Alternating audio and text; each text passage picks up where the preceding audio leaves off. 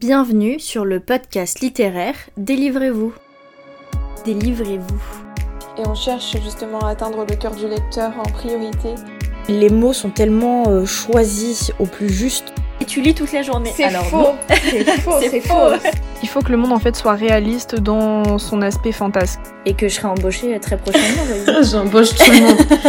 Et si on parlait livres dans cet épisode, je vous propose de découvrir Julie, qui est l'une de mes camarades de Master IEC. Elle a décidé de se lancer dans l'entrepreneuriat et je trouve ça génial. Alors je lui ai proposé de venir participer à Délivrez-vous afin qu'elle vous parle de ce qu'elle fait. Parce qu'en fait, Julie, a la volonté de créer sa propre structure d'édition. Donc elle nous parle aujourd'hui de son parcours et de comment elle arrive à gérer sa double casquette d'étudiante et d'auto-entrepreneuse.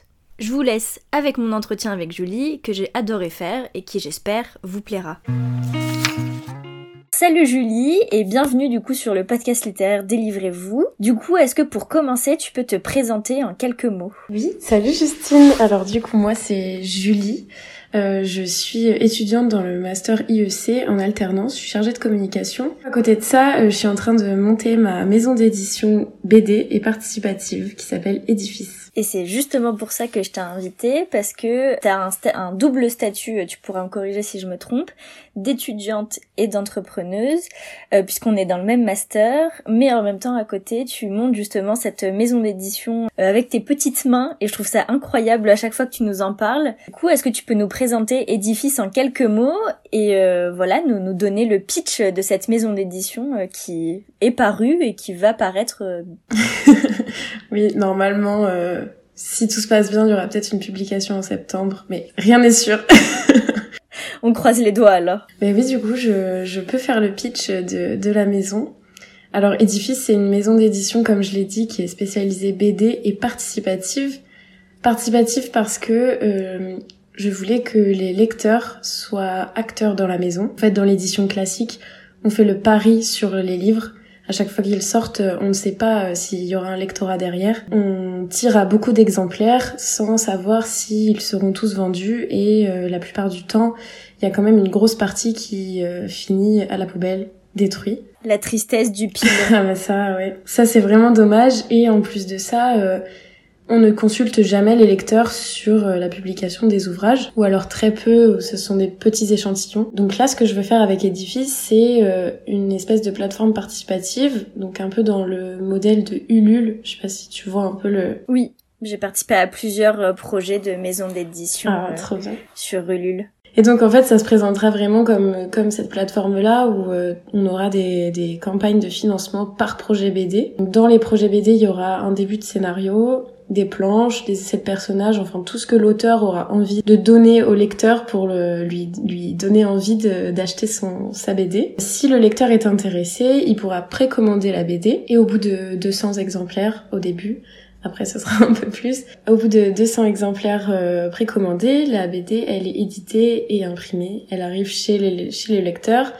Et il y a une, une autre partie donc c'est pas encore sûr mais ce sera certainement le double donc mettons s'il y a 200 précommandes, il y aura 400 exemplaires imprimés, 200 chez les lecteurs et 200 en librairie pour avoir quand même une diffusion euh, un peu plus large. Que toi tu puisses aller te faire connaître aussi en librairie et du coup trouver un lectorat qui pourra après participer euh, oui, ça. aussi en participation sur le site justement euh, et du coup recréer ce de repasser vraiment sur le participatif de ta maison d'édition et en même temps c'est important que tu ailles te diffuser au dans librairie. Je pense que c'est compliqué de, se, de t'éviter la partie librairie. Ah mais complètement. Et puis euh, c'est aussi euh, le, le, participatif, c'est aussi un, un, tremplin pour pouvoir ensuite avoir une diffusion plus large. C'est pas uniquement de la précommande, euh, donc de la production à la demande. C'est aussi, euh, bah, comme je l'ai dit, un tremplin pour que ensuite le livre puisse euh, avoir une belle vie euh, pleine de ventes. et puis c'est vrai que c'est hyper intéressant le mot euh, participatif parce que et je trouve que tu lui as donné un autre sens un peu parce que souvent on parle de participatif quand c'est justement sur les cagnottes Ulule. Et du coup c'est un ouvrage euh, qui est lancé et bon bah tu participes euh, comme tu l'entends à, à, cet ouvrage là avec des goodies plus ou moins en fonction du montant que tu mets. Alors que là tu pars vraiment sur le principe que c'est pour ta maison donc c'est lié à un site à édifice en Et du coup, tu proposes, voilà, de, de, en fait, t'achètes ton livre. Enfin, c'est comme aujourd'hui, tu peux précommander ton livre à la librairie. Là, tu précommandes euh, sur euh, le site en sachant en fait que bon bah il va arriver euh, peut-être plus tard, mais au moins t'auras précommandé le roman. Et je trouve que du coup c'est un peu différent, tu vois, dans la participation. T'es pas dans la même veine forcément. Tu là t'achètes sur le site en plus de la maison. C'est pas une cagnotte, c'est pas c'est différent je trouve que d'un projet tu vois de création de maison euh, et puis bon bah le fait que tu fasses participer les lecteurs je trouve ça hyper cool parce que forcément tu vas pouvoir te rendre compte en fonction des BD que tu vas produire et éditer bah ce qui plaît ce qui plaît moins enfin t'auras vraiment un échange avec le lecteur euh, hyper sympa et du coup, tu as commencé cet échange euh, sur les réseaux sociaux, puisqu'il y a un compte euh, Instagram euh, et TikTok pour Edifice, et tu as déjà demandé certaines choses à tes lecteurs. Du coup, est-ce que tu peux nous en dire plus sur ces choses-là? Oui, bah en fait, je voulais que le participatif, il aille vraiment au bout de ce qu'on pouvait faire avec, et notamment le nom de la maison, en fait, c'est pas moi qui l'ai choisi, ce sont les lecteurs. C'est les lecteurs qui m'ont proposé des, des, idées de noms. Il y avait euh, la roue libre, euh, il y avait euh, un truc avec bulle, et puis édifice, et ça a été voté à l'unanimité. Ensuite, pour le logo également, j'ai fait appel à trois graphistes différents. Et à la fin, ce sont les, les lecteurs abonnés qui ont voté. Je voulais vraiment que ça, ça aille jusqu'au bout. Et puis, pareil, dans, dans ce qui va se passer par la suite, dans l'édition, pourquoi pas euh, faire intervenir les lecteurs dans l'élaboration euh, d'une BD, par exemple en donnant un des noms euh, à, un personnage, en inscrivant, je sais pas moi, les, les contributeurs, du coup, enfin ceux qu'on précommandé dans le livre ça pourrait être aussi euh, une façon de participer euh, jusqu'au Oui, ça peut être aussi peut-être un choix de couverture ou un choix de titre de BD. Enfin, en soi, t'as plein de choses à faire sur le participatif et c'est pour ça que je trouve ça hyper intéressant que dès le début de ta maison, t'aies choisi du coup de d'avoir vraiment, tu vois, ce, cette envie de faire participer le lecteur dès le nom de la maison. Et je trouve que du coup, ça crée une accroche beaucoup plus grande. Tu vois, t'as l'impression de faire partie du projet depuis le début. Donc je pense que t'accroches, euh, t'accroches les lecteurs bien plus que, en fait, si t'avais tout simplement euh, dit, bon bah, ça s'appelle Édifice, on publiera des BD, et bah, quand le roman va sortir, euh, voilà, il y aura des précommandes, et voilà, démerdez-vous après. Donc en vrai, c'est vachement cool de ta part. Euh. Est-ce que tu as une explication à cette envie d'avoir fait du participatif ou ça t'est venu comme ça euh? Comme je l'ai dit un peu au tout début, euh, il y a plusieurs problèmes dans l'édition actuellement entre le, pilon, du coup la surproduction, la non-consultation des lecteurs et puis la non-valorisation des, auteurs un peu par rapport surtout au, pourcentage de droits d'auteur qu'ils touchent. je trouve que c'est quand même un peu hypocrite dans le monde de l'édition de, de payer les auteurs 8 à 10% du prix du livre. Euh, alors que sans eux, il y aurait pas de livre. Il y a un peu de tout qui se mélange. Ça m'a donné envie de, de, de me lancer et de base, j'avais j'avais déjà envie quand je suis arrivée dans les dans le monde de l'édition de de monter un jour ma propre structure sans avoir d'idée euh, vraiment originale ou quoi. Et je pense que c'est venu euh, c'est venu bah au fil de de mes expériences professionnelles, des stages dans les maisons d'édition où je me suis rendu compte que ben en fait euh, déjà le participatif il y a un essor en ce moment qui est assez incroyable et puis on a quand même l'impression que les les lecteurs sont, sont concernés par le monde de l'édition. Les auteurs, il y en a qui, qui se, qui s'engagent, qui, qui militent pour la reconnaissance des droits d'auteur, etc. Donc euh, voilà, je pense que c'est un peu un condensé de plein de valeurs que je partage et, euh, et donc le participatif répond pas mal à tout ça. Le lecteur, euh, c'est bah, celui qui intervient en dernier normalement, enfin et pourtant c'est grâce à lui que on vend nos livres et c'est lui qui l'achète. Donc s'il est pas là, bon bah nous on n'est plus rien.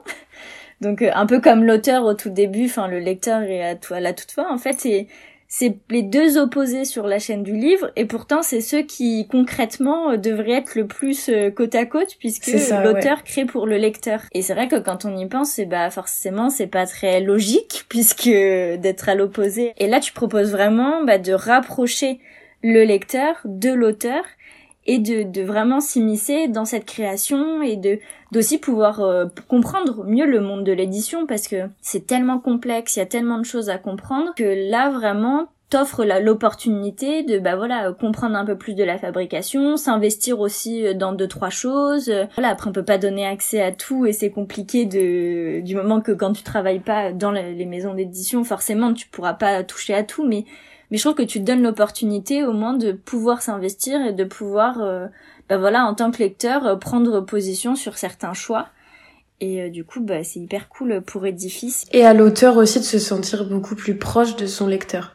Et ça, c'est, c'est vraiment cool aussi. Ouais, c'est vrai que là-dessus, euh, souvent, c'est ils sont proches dans les salons.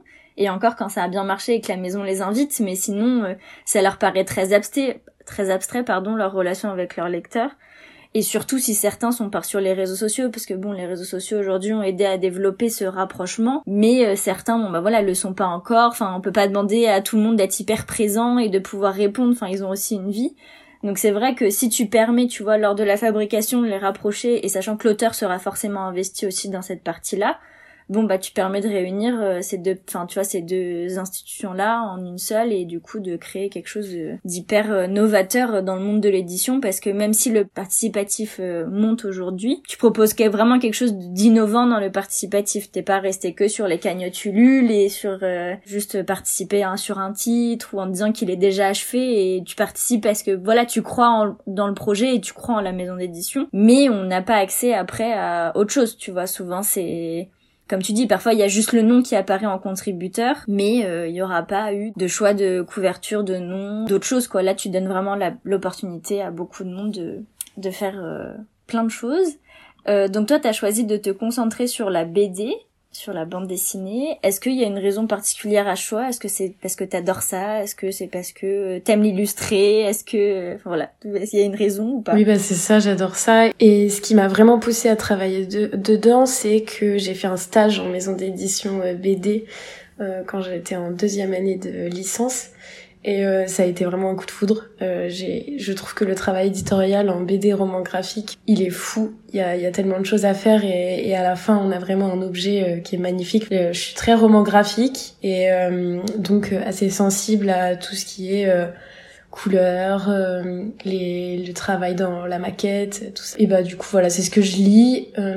c'est ce sur quoi je pense pouvoir être le plus objective et donc pouvoir proposer une sélection de d'ouvrages en lesquels je crois. Ouais, c'est que t'as eu un, enfin t'as un atome crochu avec la bande dessinée. Et c'est vrai que quand tu parles d'objectifs, c'est vrai que c'est dur euh, parfois d'être, euh, de se mettre. Euh, bon, toi en plus t'as beaucoup de casquettes. T'es pas que éditrice, mais là tu vas être éditrice notamment sur du coup ces BD là. Il faut quand même savoir quand on aime pouvoir reculer d'un pas en disant là c'est pas simplement je suis pas lectrice, je suis éditrice, donc il va falloir que je regarde plus loin que juste ah j'ai beaucoup aimé. Et ça c'est hyper dur. Donc euh, c'est vrai que je trouve ça d'autant plus courageux tu vois de se mettre sur quelque chose qu'on aime. Moi tu vois je sais que pareil euh, je vais devenir éditrice de romans jeunesse parce que c'est ce que je lis et ce que j'adore. Mais je sais en même temps que je me facilite pas la tâche parce que quand on a des atomes crochus on peut soit être hyper dur du coup dans ce qu'on lit parce qu'on en a lu tellement et du coup on sait tu vois ce qui nous plaît. Donc ça peut être un avantage comme un inconvénient. Et en même temps parfois on est tellement à qu'on va avoir du mal du coup à retravailler le texte en se disant mais il y a pas que moi qui vais le lire. Donc même si moi je l'ai adoré faut penser aux autres faut penser global. Et du coup c'est pour ça que c'est en même temps hyper cool de travailler sur ce qu'on aime. Et en même temps c'est parfois très difficile et on s'en rend pas enfin quand on est extérieur à tout ça on se rend pas forcément compte que c'est pas le plus évident de travailler sur ce à quoi, enfin sur ce en quoi on croit le plus et sur ce en quoi on accroche le plus euh, au quotidien. je, suis tout à fait d'accord. Donc en vrai, c'est vrai que c'est hyper euh, compliqué euh, comme comme choix, mais en même temps, je te comprends parce que moi, je pense pas un jour créer ma structure parce que je trouve que moi, tu m'impressionnes parce que je trouve que c'est beaucoup de difficultés. C'est un projet monstre et j'avoue que moi, ça me paraît, tu vois, parfois idyllique mais, euh, mais sinon, je ferais comme toi, je créerais euh, quelque chose de, de jeunesse pour euh, du coup aller vers quelque chose qui me, qui me plaît. Et du coup, en parlant de création pure de maison d'édition, est-ce que tu as déjà rencontré des problèmes de, lors de cette création? Ou alors est-ce que ça s'est plutôt bien passé, étonnamment? Enfin, quel est ton ressenti pour l'instant sur cette création en fait de maison d'édition? Bah alors, déjà faut savoir que la maison elle est toujours pas officiellement créée parce que c'est très très long, d'autant que ben je suis pas euh, uniquement sur ça. Comme j'étudie à côté, ça prend deux fois plus de temps. Après, j'ai quand même la chance d'être euh, très entourée. Euh, dans la ville où je vis, il y, a, y a vraiment beaucoup d'acteurs dans l'entrepreneuriat, que ce soit sociales ou autres. Il y a vraiment beaucoup beaucoup de, de personnes qui sont importantes ici et qui peuvent apporter leurs euh, compétences et leur, aide dans, dans les nouveaux projets. J'ai un statut d'étudiante entrepreneur qui est un statut national et qui m'ouvre pas mal de portes aussi. Donc euh, voilà, je suis très accompagnée, mais ça n'empêche pas que ça prend beaucoup de temps. Si on n'a pas la chance d'être accompagné, ça peut aussi prendre pas mal d'argent parce qu'on rencontre évidemment des professionnels, euh, un banquier, un comptable, tout ça. Ça, ça peut coûter de l'argent. Moi, pour l'instant, j'ai, j'ai, j'ai pas encore eu à sortir de l'argent, mais euh, mais c'est uniquement parce que je suis accompagnée dans des structures pour la création d'entreprises. Et je pense que ça aurait pu être un obstacle, l'argent dès le départ. Après, quand on est étudiant ou jeune entrepreneur, on a vraiment pas mal d'aides, mais il faut savoir les trouver et ça c'est pas facile non plus. Euh, les subventions ou les les prêts sont assez cachés ils sont accessibles, mais il faut quand même savoir les, trouver. Donc euh, c'est encore quelque chose qui prend du temps. Et euh, en fait, quand j'ai commencé les démarches, euh, c'était il y a un an tout pile, en décembre. Je pensais vraiment que au mois de mars de l'année d'après, j'aurais pu avoir déjà, donc de cette année, j'aurais pu avoir déjà créé la structure. En fait, pas du tout. là, je, là, je me suis fixé la deadline de mars pour avoir créé juste la SASU, donc le statut de l'entreprise, mais ça pourra prendre du retard en fonction de si je débloque le prêt à temps, si je débloque euh, la garantie sur euh, le prêt, etc. Enfin, il y a vraiment beaucoup de choses à prendre en compte. Et je pense que c'est ça les, les difficultés que je rencontre, c'est le temps, l'argent et euh, le, le, manque de, de connaissances dans certains domaines, notamment sur les chiffres où j'ai vraiment besoin d'un comptable pour m'aider à faire le budget prévisionnel parce que sinon ben euh, je, je, je, je cours à, une perte, mais alors euh, monumentale quoi. Mais heureusement j'ai quelqu'un qui m'aide, donc ça va. Bah tant mieux, mais c'est vrai que souvent euh, l'édition, moi je sais que je sais pas si c'était le cas à toi aussi, mais avant de faire des études d'édition, c'est le monde de la culture, c'est le monde des livres. Quand t'es passionné, tu te dis waouh, qu'est-ce que c'est beau, vraiment de loin. Enfin quand tu sais pas, quand t'es encore de loin, tu dis waouh, incroyable vraiment les livres, oh, magiques et tout. Et puis t'arrives en, en édition, en, dans, dans des études d'édition, et là tu te dis, en fait, ça reste business is business quoi. C'est pas parce que tu vends des livres et que c'est beau et que vraiment c'est incroyable, t'es trop content parce que t'es passé de lectrice à là tu prends euh, tu prends part au monde de l'édition qu'en fait c'est plus si beau. Enfin si c'est beau mais mais c'est vraiment euh, enfin c'est de l'argent quoi. Ça reste une entreprise, ça reste un business et même quand tu vas travailler dans des grandes maisons, euh, bon bah t'es quand même là pour faire de l'argent quoi. T'es pas là pour brasser de l'air et juste pour sortir un livre parce que oh mon dieu il t'a grave touché et que c'est incroyable tu vas sortir la prochaine pépite. Non t'es pas déjà faut, faut revoir plein de choses avant de, de, de dire que oui effectivement ça va être la prochaine pépite.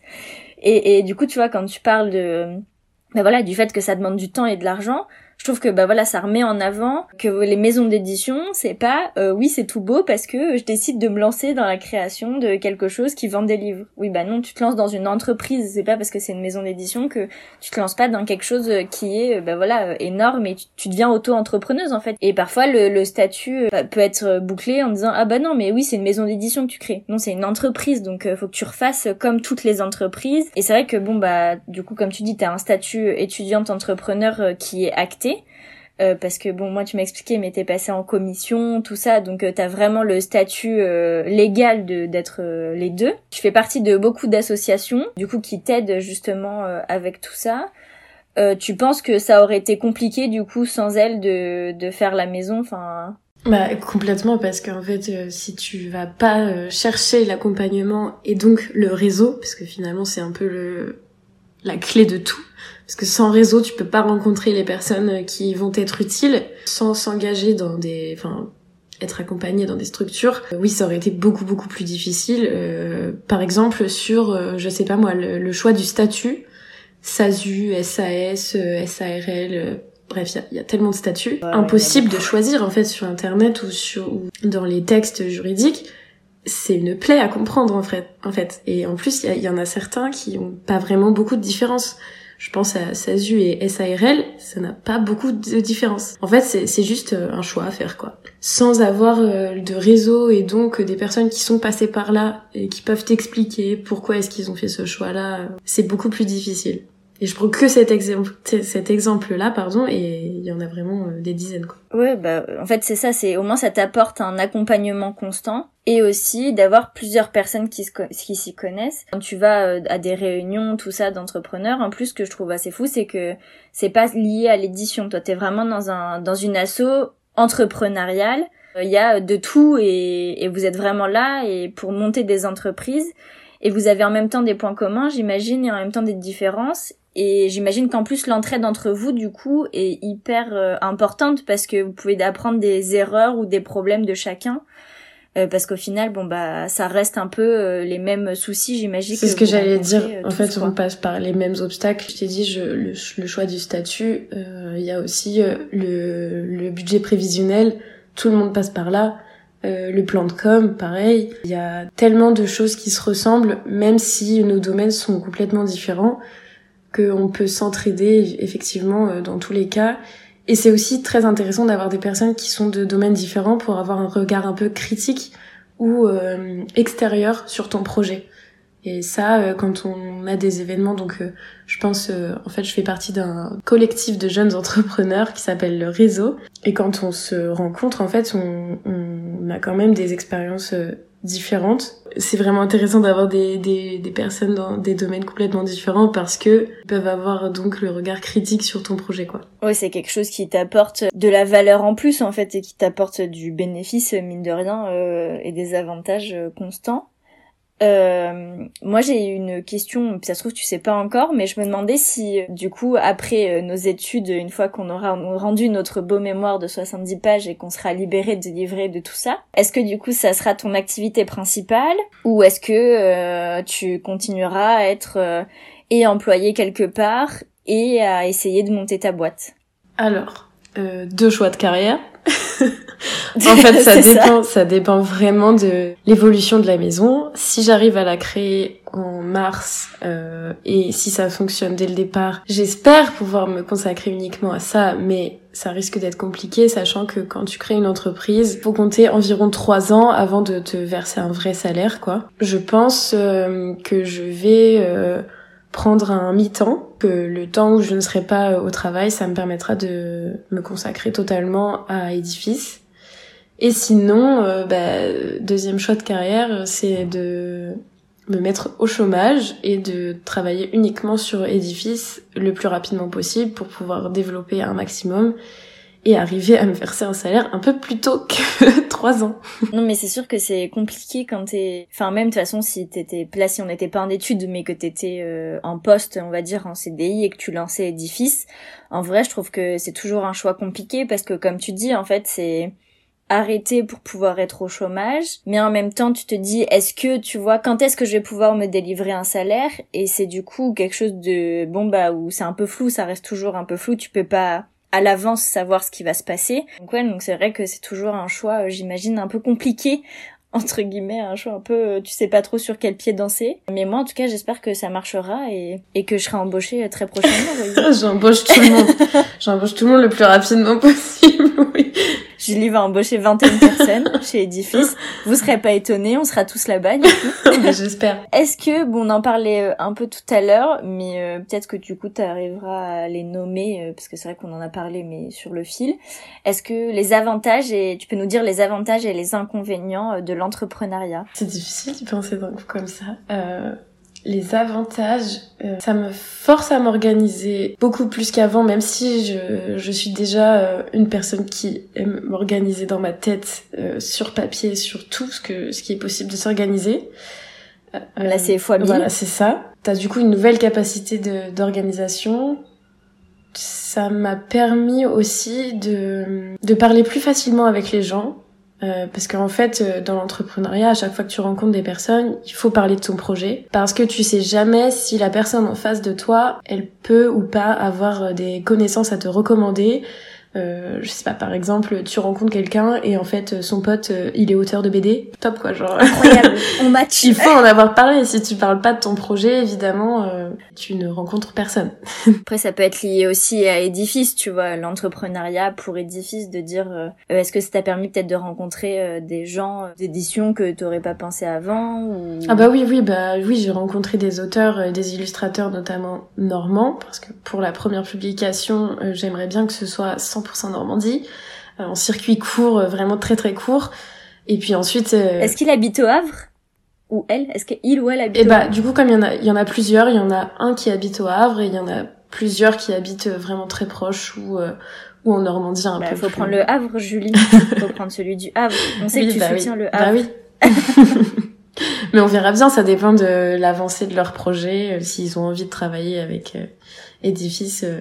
Mais en fait, quand on se lance en, en, en maison d'édition, euh, les tirages sont forcément tout petits, et donc euh, les auteurs, euh, s'ils arrivent à, à, publier chez des grandes maisons d'édition, ils iront forcément dans les grandes maisons d'édition parce que ça leur promet un tirage, un tirage plus grand, et donc des droits d'auteur possiblement plus élevés. Oui, après, je pense que ça reste aussi, tu vois, si pari sur toi, c'est un pari, tu vois, entre guillemets, euh, euh, français. Euh, c'est un pari, on sait que c'est un peu la, le vent en poupe, euh, tout ce qui est made in France, machin. C'est aussi un pari de mettre sur une maison d'édition, tu vois, qui te propose quelque chose d'innovant avec justement le contact du lectorat. Et puis bon, on sait très bien que de toute façon, se faire publier en maison d'édition, beaucoup en rêvent et peu y arrivent au final. Donc, donc tu vois, entre guillemets, tu leur, enfin, tu leur proposes des choses auxquelles ils auront pas forcément accès. Donc, je pense que ça reste quand même, tu vois, une bonne option pour eux et pas euh, le choix euh, par défaut, quoi. Oui, oui, en fait, c'est, il y a, y a quand même pas mal d'auteurs avec qui j'ai discuté qui sont vraiment intéressés. Le truc, c'est que souvent, ils ont déjà envoyé leur projet à certaines maisons et ils attendent les réponses. Mais sinon, euh, oui, je pense que si ils reçoivent des réponses je sais pas négatives par les plus grandes ou même si on leur dit oui tous les deux je sais pas si moi je leur dis oui et qu'une grande maison leur dit oui c'est en fonction de leurs valeurs aussi qu'ils ont envie de défendre si ils ont envie de coup de soutenir une petite maison d'édition et de se sentir un peu plus proche de son lectorat. Ça dépend après euh, de, du choix de la personne, quoi. C'est l'humain avant tout. Bah, de toute façon, je pense que quand tu disais tout à l'heure, faut construire un réseau et je fais des rencontres qui m'apportent beaucoup. Bon, il y a beaucoup de métiers où c'est ça, mais je pense que c'est l'un des avantages les plus grands, c'est de rencontrer des personnes et de faire euh, de l'humain à l'humain, ce que t'as pas forcément dans une grande maison. C'est toujours un peu compliqué. Là, au moins, quand tu vas pitcher, quand tu rencontres des auteurs, quand tu rencontres des illustrateurs, t'auras fait euh, de, de, personne à personne, de, en face à face, et du coup, forcément, t'apportes une plus-value. Enfin, ils t'ont rencontré, donc ils vont savoir avec qui ils vont travailler aussi. Donc c'est sûr que mais carrément, hein, c'est hyper intéressant. C'est vrai que ça, oui, ça, ça m'a permis de rencontrer pas mal de d'auteurs et d'illustrateurs il euh, y en a même déjà avec qui je vais boire des verres. Enfin, c'est, il y a déjà une relation privilégiée qui s'est installée et ça, c'est, c'est vraiment. Ça, c'est le principal, hein. Quand tu crées, et tu vois que surtout une maison d'édition et tout. En fait, ce qui est étonnant, c'est qu'il y a beaucoup, je pense, d'auteurs et d'illustrateurs qui sont sur le marché, mais il y a peu de place. Donc, en même temps, le marché de l'édition est saturé de maisons d'édition et on pourrait se dire, bah, c'est bouché. Mais en fait, il y a beaucoup d'auteurs et d'illustrateurs qui sont sans maison et qui du coup, euh, tu vois, en ouvrant d'autres maisons, on leur propose une place, on leur propose d'arriver en librairie, on leur propose d'aller euh, à l'encontre des lecteurs et tout, tu vois. Euh, je trouve que tu vois quand on dit ah oui mais le marché de l'édition est bouché, bah je trouve ça dommage au final parce que bah ça engage pas des gens à ouvrir leur maison alors que Dieu sait qu'il y a des auteurs, des illustrateurs qui sont là, qui sont présents et qui rêvent que d'une chose, c'est de s'investir dans un projet et t'aider à tu vois vendre leurs bouquins. Donc c'est vrai que c'est hyper euh, hyper cool, tu vois que tu l'as. On a établi que tu avais une casquette de relationnel, du coup euh, un peu RH, euh, t'occuper de tes futurs employés entre guillemets. on a vite fait établir le, enfin on a vite fait parler du fait que tu t'occupais du coup des réseaux sociaux, Instagram et, et TikTok et j'imagine d'autres sans doute. Moi, c'est parce que c'est les deux que je suis en priorité. Instagram, Facebook, TikTok et YouTube. Mais YouTube, euh, j'ai un peu de mal à être constante. Bah, ça, ça demande du temps. Déjà, euh, tout le reste, c'est énorme. Donc, en gros, être entrepreneur, c'est avoir plusieurs casquettes. Est-ce que, euh, bah voilà, c'est pas trop dur d'avoir tous les rôles? Est-ce que pour toi c'est plutôt un avantage? Parce qu'au moins ça te permet de faire quelque chose qui te ressemble à 100% Est-ce que, euh, bon bah c'est juste une charge de travail énorme et t'aimerais déléguer à fond? Enfin, qu'est-ce que t'en penses toi du coup de ces multiples casquettes? Bah, je trouve que c'est une très bonne expérience. D'un autre côté, j'étais pas du tout fermée à euh, m'associer. D'ailleurs, pendant assez longtemps, euh, quand j'avais pas forcément l'idée de d'édifice, je pensais beaucoup à l'association, donc euh, vraiment euh, créer avec quelqu'un une structure. Bon, il s'avère que j'ai jamais vraiment trouvé euh, la personne. Mais et puis maintenant que j'ai l'idée, enfin que j'ai le concept, etc. c'est vrai que c'est un peu plus difficile pour quelqu'un de se de rentrer dans le projet et de se l'approprier totalement. Mais je suis toujours pas vraiment hyper fermée ça pourra se faire euh, très bien un jour, pourquoi pas, pour euh, déléguer et en même temps pour surtout euh, que la personne qui potentiellement vient un jour ait des compétences complémentaires avec les miennes. Moi, je sais que bah, en édition, je sais faire, en com, je sais faire. Par contre, tout ce qui est en com, je sais faire, mais marketing, par exemple, c'est un peu plus compliqué. tout ce qui est juridique, comptabilité, il y a tellement de compétences à avoir en entrepreneuriat. C'est vraiment intéressant d'avoir cette expérience-là de, de, de tout faire. Je pense qu'en entrepreneuriat, tu fais pas vraiment tout tout seul. Je, je te l'ai dit, je suis vraiment accompagnée. Je vois pas vraiment euh, d'entrepreneurs qui ne sont pas accompagnés. Il y a des incubateurs. Euh, maintenant, en fait, on est dans une une époque où il y a tellement de création d'entreprises que du coup, il y a autant de structures d'accompagnement qui sont possibles. Enfin, il y, en, a vraiment énormément. C'est dommage de pas en profiter. Et puis, euh, ça me paraît impossible de pas euh, faire appel à eux à un moment donné parce que ben t'as besoin de contacts, t'as besoin de compétences que tu ne peux pas avoir. C'est impossible d'avoir tout. Je pense qu'il faut aussi être un peu humble et se dire que ben on peut pas être euh, sur tous les fronts. Donc il faut savoir demander de l'aide. Et puis on on se retrouve rarement face à un obstacle, face à un mur euh, où euh, il y a zéro possibilité. Oui, tu peux pas franchir quoi. Ouais, il y a toujours des, des choses à contourner. Tu peux toujours faire en sorte de, de passer l'obstacle et du coup d'avancer sur euh, ta boîte. Enfin, je trouve qu'il y a un peu le mythe de l'entrepreneur qui se construit tout, tout seul, tu vois, et de dire waouh c'est incroyable et tout.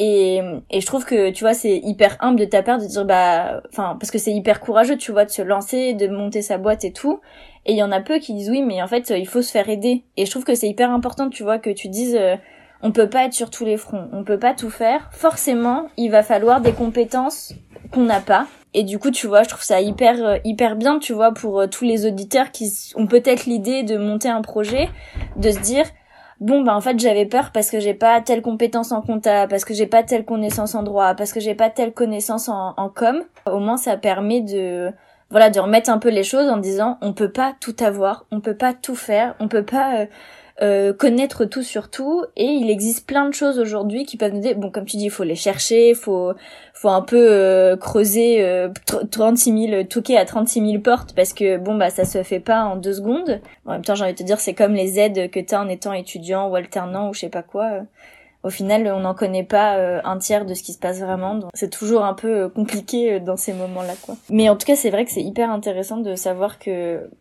t'as quand même beaucoup de casquettes mais du coup tu peux pas tout non plus tout avoir que à ta charge quoi. C'est pas possible. Et pour finir cette petit ce petit entretien est-ce que tu aurais euh, je sais pas des conseils à donner à ceux qui veulent se lancer ou alors euh, des petits tips euh, je sais pas des choses comme ça. La dernière fois je suis allée à une rencontre entrepreneur. Et cette question elle revient vraiment à chaque fois. Ce, celle où je suis allée la dernière fois a dit que le meilleur conseil qu'on puisse donner, c'est de se lancer. Je suis assez d'accord parce que hum, moi donc je me suis lancée en décembre l'année dernière. Si j'avais pas fait le move d'aller chercher euh, ce qui se faisait en entrepreneuriat, ce qu'il faut faire pour euh, pouvoir euh, créer une structure, etc.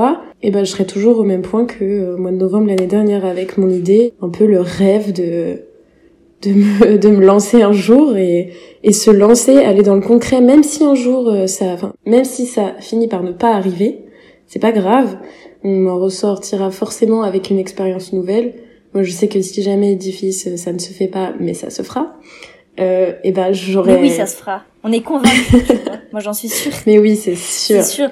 T'y mets tellement de motivation, d'investissement et t'y crois tellement que tu vas le faire, tu vois. Enfin après, euh, voilà, euh, il y aura beaucoup d'autres événements qui vont le faire, mais qui vont ou, non faire que ça se fait vraiment et que ça continue. Mais c'est sûr que tu vois, ça va être créé, tu vas te lancer. Et de toute façon, ça peut être que du positif, tu vois. Moi, je trouve que dans ces moments-là, il y a que de l'apprentissage de choses et c'est que du du plus pour toi. Et puis bah, tu sais déjà que bon, bah il y a déjà beaucoup qui sont derrière toi et j'espère pour toi que ça fera que grandir et que le projet euh, arrivera à, à être euh, pas justement pas à sa fin, mais arrivera euh, à, à, faire plus plus plus et que ça dure des années, tu vois. J'espère aussi et j'y crois très fort, donc je pense que ça va le faire. Et, et je te disais, si même si ça marche pas, et eh ben je serai hyper fière de tout ce que j'ai déjà accompli. Là maintenant, je suis déjà hyper fière. J'ai déjà une petite communauté il y a des gens qui attendent que les publications se fassent. Enfin, c'est c'est déjà quelque chose d'énorme pour moi. Donc, euh, je suis déjà hyper contente de m'être lancée. Et donc, c'est pour ça que bah, je pense que le meilleur conseil à donner, c'est de se lancer. Et même si on n'a pas d'idée précise, on peut quand même se lancer. Oui, c'est ça. Si on sait qu'on veut être entrepreneur de quelque chose et qu'on a une vague idée, parfois, faut se lancer comme ça. L'idée, euh, on peut vraiment se mettre dessus et se dire, je me suis lancé, j'ai plus le choix faut que je le fasse quoi. Et est-ce que tu as un petit mot à rajouter qu'on n'aurait pas dit sur édifice ou tu penses qu'on a balayé euh, un peu euh, tout de ta maison? D'édition bah, Je pense qu'on a pas, on a, on a fait le tour hein, quand même. À part, euh, je sais pas, euh, venez me suivre sur les réseaux. bon ça je le redirai maintes fois. Non je non je pense qu'on a fait le tour c'est pas mal.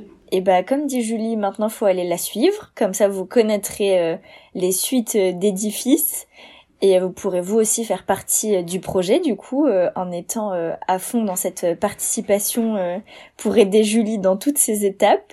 Et puis bah merci du coup beaucoup Julie d'être venue sur euh, Délivrez-vous. Ça m'a fait très plaisir de t'avoir et puis bah c'était hyper intéressant du coup d'avoir tes réponses euh, aux questions que moi je me posais et qui du coup je suis sûre vont aider euh, les auditeurs et les auditrices de ce podcast. Merci beaucoup à toi de m'avoir invité. Vraiment je suis fan de ton podcast donc et je trouve que c'est vraiment aussi une aventure assez incroyable de se lancer dans la production de podcast, c'est hyper cool. Oui, c'est assez fou, mais tu vois, c'est l'année du on réalise nos projets fous. Comme tu dis, il a fallu se lancer.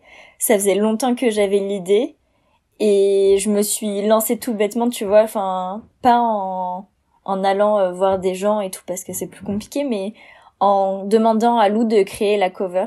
Lou qui est une de nos camarades et du coup en faisant ça, bon bah forcément on se dit que si la cover est lancée, il va bien falloir faire du contenu et on finit par faire du contenu et ça se lance tout seul. Et après, je trouve que ce qui est fou, c'est que ça nous donne un sentiment de, bon, tu l'as dit plusieurs fois, mais ça nous donne un sentiment de fierté et d'accomplissement que on peut pas trouver forcément ailleurs parce que bon bah voilà, on fait tout avec nos petites mains et notre petite tête et c'est vraiment cool là-dessus de faire ça. c'est vraiment cool. Tu peux être fière. bah, on peut être fiers toutes les deux et bravo à nous. C'est un beau mot de la fin. Bravo. Applaudissons-nous. Merci beaucoup encore. Encore un énorme merci à Julie pour toutes ses réponses. J'ai personnellement adoré en découvrir plus sur la création de sa maison d'édition Édifice. C'est un épisode qui nous permet de comprendre les tenants et les aboutissants de l'auto-entrepreneuriat et ici plus spécifiquement sur l'édition. J'ai adoré découvrir la vision de Julie et comment elle compte monter son entreprise et surtout le côté participatif de la chose. Je vous dis pour ma part à très vite dans un nouvel épisode de Délivrez-vous. Livresque comment vôtre